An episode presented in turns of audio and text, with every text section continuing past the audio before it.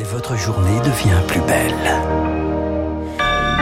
Merci d'écouter Radio Classique. Nous sommes le jeudi 10 mars et il est 7h30. La matinale de Radio Classique avec Renaud Blanc. Et le journal avec Charles Bonner. Bonjour Charles. Bonjour Renaud, bonjour à tous. À la une ce matin, la Corse qui s'embrase. Et fait craindre le retour de violences indépendantistes. C'est l'agression sur Yvan Colonna en prison la semaine dernière qui a mis le feu aux poudres. Le militant condamné pour l'assassinat du préfet Erignac se trouve toujours entre la vie et la mort. Ses soutiens reprochent à l'État de ne pas l'avoir incarcéré sur l'île, plus près de sa famille, et dénoncent désormais un État français assassin, Pierre Collat. Oui, et les manifestations sont très tendues depuis dimanche. Hier soir, les manifestations manifestants ont mis le feu au palais de justice d'Ajaccio. Les pompiers ont rapidement éteint les flammes, mais il y aurait des dégâts au rez-de-chaussée du bâtiment.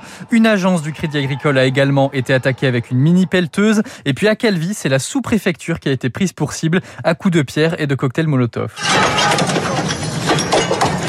Premier bilan de 14 blessés à Ajaccio, 23 CRS et 3 civils blessés également à Bastia. Les autorités euh, tentent d'apaiser les tensions. Le préfet de Corse appelle au calme. Mardi, c'est Jean Castex qui a levé le statut de détenu particulièrement signalé d'Yvan Colonna. Mais cela n'a pas calmé les manifestants. Pour eux, cette décision est bien trop tardive. Une nouvelle manifestation est prévue dimanche. Pierre Collat et concernant les autres membres du commando, Irignac, Alain Ferrandi et Pierre Alessandri, Jean Castex devraient s'exprimer prochainement sur leur éventuel transfert dans une prison corse. Euh, Charles, l'autre grand titre, c'est bien sûr la guerre. La Russie maintient son offensive en Ukraine et les civils se retrouvent en première ligne. Un hôpital pédiatrique bombardé à Mariupol, 17 blessés dans une ville assiégée où plus de 1200 personnes sont décédées selon la mairie.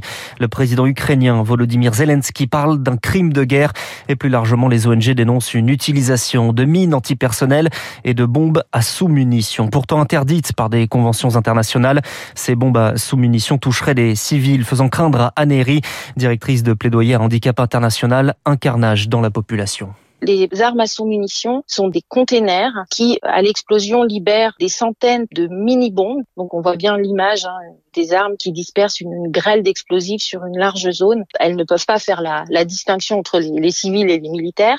Euh, la moitié environ n'explose pas à l'impact. Les, les, munitions non explosées qui restent sur le sol sont extrêmement instables et peuvent ensuite exploser à tout moment. Il faut souvent des, des décennies ensuite pour pouvoir euh, décontaminer euh, les, sols et rendre euh, les endroits sûrs pour les populations civiles. Anéry avec Rémi Pfister. Et je vous rappelle que mon invité à 8h15 sera René Broman, l'ancien président de Médecins sans frontières. Les colonnes russes de leur côté se rapprochent de Kiev à seulement 15 km de la capitale. Les convois humanitaires hier ont permis l'évacuation de 35 000 civils de plusieurs villes du pays. Aujourd'hui, les ministres des Affaires étrangères russes et ukrainiens se retrouvent en Turquie pour une rencontre diplomatique. C'est leur premier face-à-face depuis le début de la guerre. 7h33 sur Radio Classique. Les Européens, eux, se retrouvent à Versailles pour un sommet consacré à la défense européenne. Arrivée des chefs d'État dans l'après-midi qui aborderont également l'indépendance énergétique vis-à-vis de la Russie.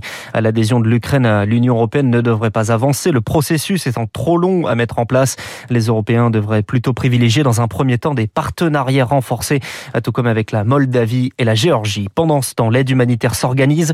Le FMI débloque une aide d'urgence d'un milliard 400 millions de dollars. Et aux États-Unis, la Chambre des représentants valide cette nuit un plan de soutien de 14 milliards de dollars pour l'Ukraine. En revanche, les Américains refusent d'accueillir les avions polonais de fabrication soviétique, les MiG-29, et de les fournir eux-mêmes à l'Ukraine. Une position d'équilibriste entre soutien et prudence pour éviter un conflit majeur. Une position héritée de la guerre froide, selon Annick Cizel, enseignante-chercheuse à l'Université Sorbonne Nouvelle. L'une des leçons de la guerre froide, c'est que pendant 70 ans, malgré l'hostilité, cette guerre-là n'a pas eu lieu. En 1945, les États-Unis avaient la bombe. En 1949, les Soviétiques avaient la bombe. Et à partir de là, on ne pouvait adopter qu'une posture de dissuasion. Ça ne veut pas dire que les États-Unis ne sont pas à la manœuvre.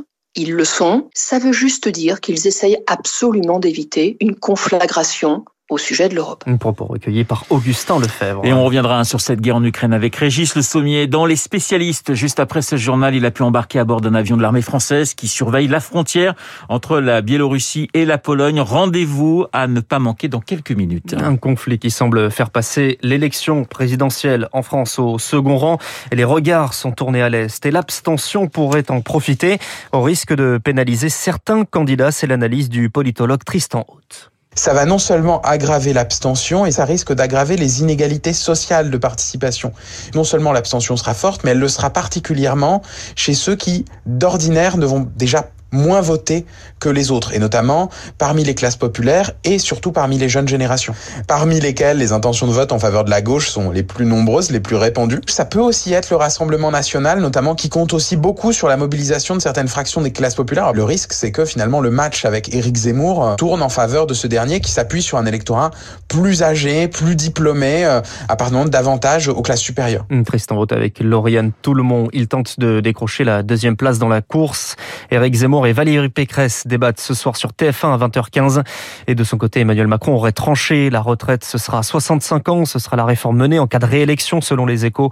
Dans le projet évoqué, des mesures de compensation sont prévues sur l'invalidité et l'usure professionnelle. Entre 8 et 13 ans de prison, condamnation de trois complices des assassins du Père Amel à Saint-Étienne du Rouvray en 2016. Condamné pour association de malfaiteurs terroristes après quatre semaines d'un procès en émotion. Maître Méanamou et l'avocat de Guy Coponnet est grièvement blessé lors de cet attentat. Les clients estiment que la justice a été rendue, mais surtout, il y a un message d'espoir de la famille par rapport aux accusés. Monsieur Coponnet était dans une dimension de fraternité en leur disant qu'ils ont la vie devant eux, l'islamisme radical doit être derrière eux.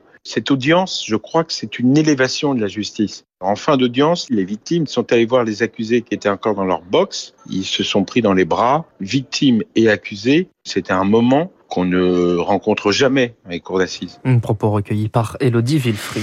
Et on finit par du sport et ça devient presque un, marronnier. Les désillusions du Paris Saint-Germain en Ligue des Champions. Une nouvelle élimination en huitième de finale, la troisième en cinq ans, cette fois-ci face au Real Madrid. Défaite hier soir 3-1 avec au moins un Français qui a brillé, Karim Benzema, auteur d'un triplé en seulement 17 minutes. Voilà, David Barou et Baptiste Gabory sont totalement dépités ce matin. Merci Alors que Charles. Vous, vous avez le sourire Non, en pas du tout. Je, je ne constate, je constate une nouvelle défaite du Paris Saint-Germain. Dans un instant, les spécialistes avec mon confrère Régis Le Sommier. Régis euh, qui a pu, on vous le disait, accompagner un ravitailleur français en mission, une mission à la frontière orientale de l'OTAN. Témoignage dans deux petites minutes. Régis Le Sommier dans le studio.